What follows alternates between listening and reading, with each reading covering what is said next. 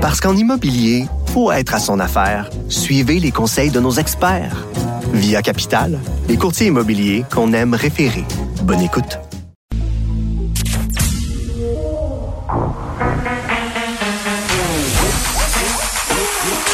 Elle a une opinion sur tous les sujets. Pour elle, toutes les questions peuvent être posées.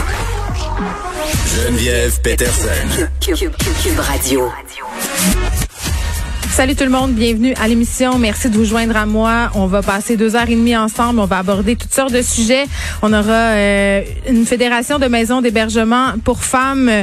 Et euh, bon, faisons un petit retour tout d'abord sur les cas parce qu'on est à presque 1365 cas supplémentaires aujourd'hui, 42 décès. Euh, c'est énorme. On s'en va d'ailleurs très très bientôt au point de presse comme on a l'habitude de le faire. Au Saguenay, 197 cas. Ça continue de monter.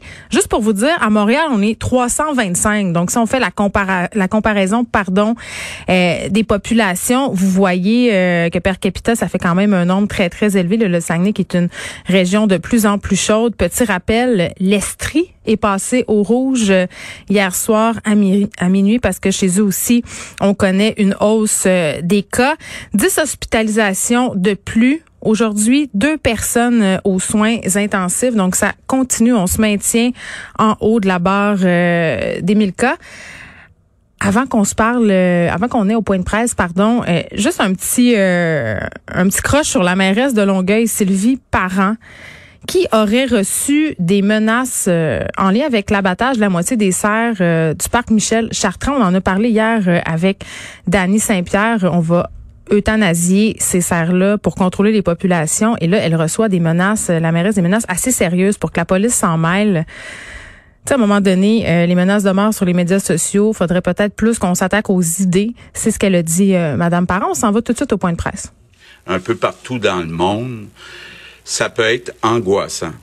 Euh, peut se demander, est-ce que ce qui arrive euh, en Europe, aux États-Unis, euh, c'est ce qui nous attend dans les prochaines semaines au Québec. Donc, je comprends que la situation, là, pour bien du monde, est un peu angoissante. Quand on regarde aux États-Unis, c'est un peu exponentiel. les États qui sont proches de nous autres, puis qui ont des grandes villes, ben on voit Massachusetts, qui inclut Boston hier, 2600 euh, nouveaux cas. Puis c'est euh, un État qui est plus petit que le Québec. Euh, le Michigan, qui est à peine plus gros que, que le Québec, avec Détroit, euh, 6600 nouveaux cas hier. Illinois, qui inclut Chicago, 12 600 cas hier. Puis quand on regarde la situation dans les hospitalisations, c'est un peu la même chose. C'est exponentiel. Si vous preniez par exemple le Michigan, en trois semaines, le nombre de personnes hospitalisées pour la COVID a triplé en trois semaines.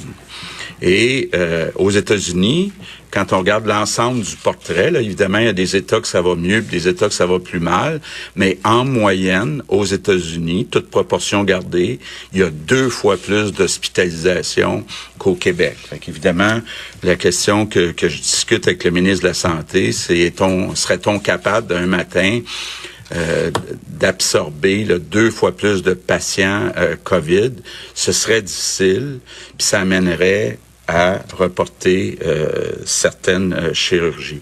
Quand on regarde du côté de l'Europe, en particulier en France, c'est encore plus dramatique. Hier, en France, il y avait 32 000 personnes hospitalisées. 32 000 personnes hospitalisées. C'est comme si nous autres, on en avait 4 000 au lieu de 500 c'est sept fois plus que nous autres. C'est clair, là, que le Québec pourrait pas, avec son réseau de la santé, supporter sept fois plus de personnes, sept fois plus de patients COVID dans euh, ses hôpitaux.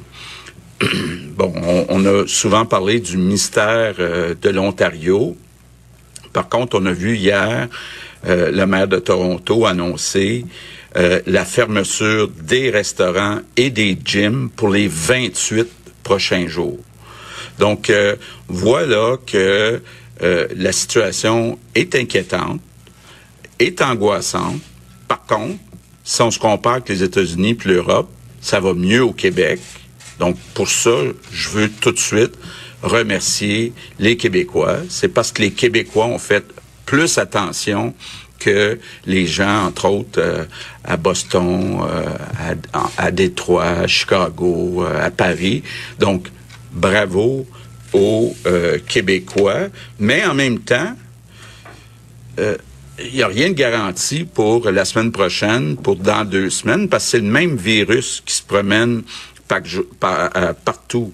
Puis à chaque jour, moi, je me dis, une chance qu'on a pris des mesures, puis qu'est-ce qu'on pourrait faire pour être encore plus euh, prudent? Parce que je pense que comme premier ministre du Québec, j'ai le devoir euh, de protéger la population, donc de sauver des vies, de sauver notre euh, réseau de la santé, mais je vous cacherai pas là, on a été transparent depuis le mois de mars que les prochaines semaines vont être tough pour les Québécois.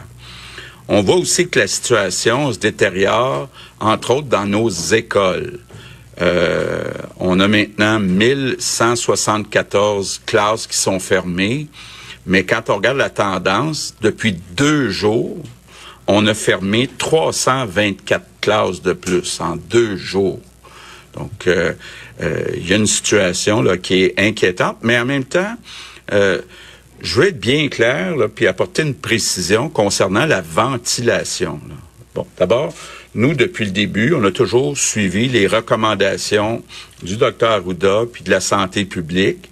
Il n'y a pas, en tout cas selon la santé publique, d'indication que euh, ces cas-là, euh, en tout cas la majorité de ces cas-là, qui seraient reliés à des problèmes de ventilation.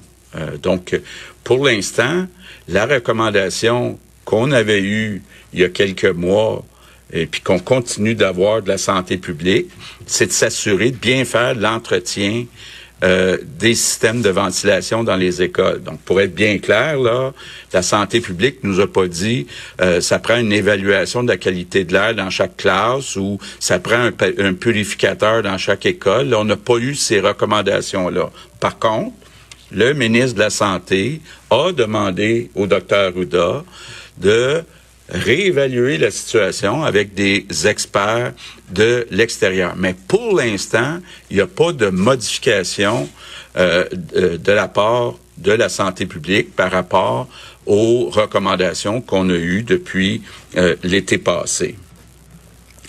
Par contre, au-delà de la qualité de l'air euh, puis de la ventilation dans les écoles, je viens de le dire, 300, 324 classes de plus de fermées en deux jours, c'est inquiétant. Donc, c'est pour ça, ce que vous avez vu dans un média aujourd'hui, j'ai demandé qu'on regarde la possibilité de fermer les écoles pour une période bien définie.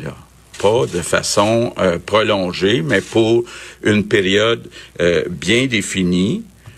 C'est sûr que je vais être très euh, candide et puis transparent avec vous. J'aurais préféré que la discussion soit terminée puis qu'on ait une conclusion avant que ça sorte dans un média, mais malheureusement, il y a eu une fuite non souhaitée dans un média euh, aujourd'hui, mais je garde la même position, c'est-à-dire les derniers endroits qu'on veut fermer, ce sont les écoles, parce qu'on a des enfants qui ont déjà manqué plusieurs semaines d'école au printemps.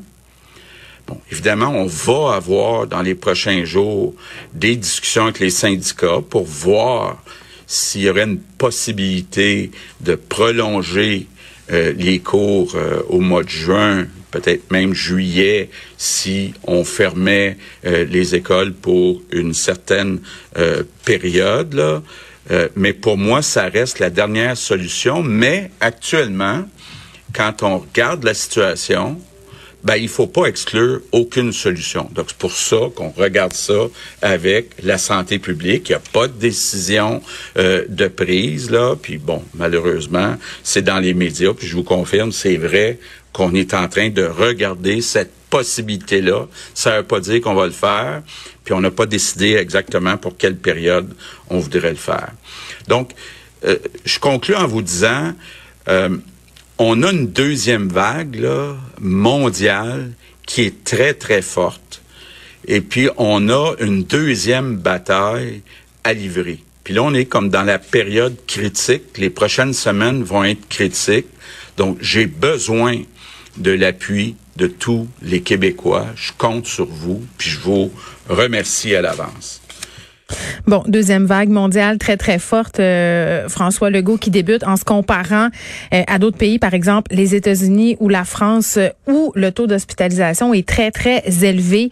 On ne veut pas et on ne peut pas réalistement se rendre là au Québec. D'ailleurs, il soulignait, M. Legault, qui s'est entretenu avec le ministre de la Santé à savoir est-ce qu'on serait capable d'absorber plus de cas de COVID comme c'est le cas là-bas? Et vraiment, la réponse, elle est assez claire. Ce serait difficile. Donc, il faudra quand même euh, continuer à faire des efforts. Je pense qu'on insistera jamais assez là-dessus.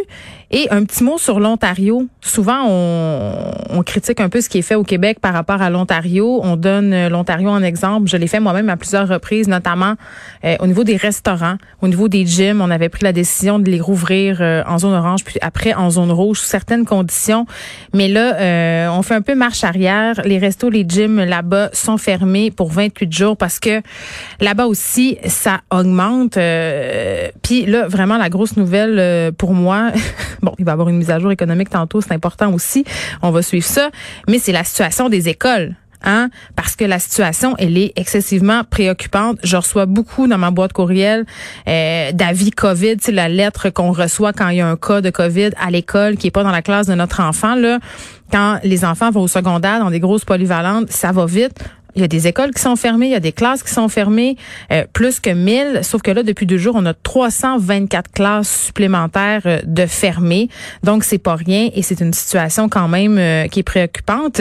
On a parlé beaucoup de la ventilation depuis quelques jours. Et là, ce qu'il nous disait M. Legault, c'est que pour l'instant, il y, aura pas de modification de la part de la santé publique par rapport à la ventilation. Ils vont quand même faire appel à des experts. et là, ben, on fait évidemment référence à cette fuite ce matin dans un média possibilité de fermer les écoles pour une période bien définie.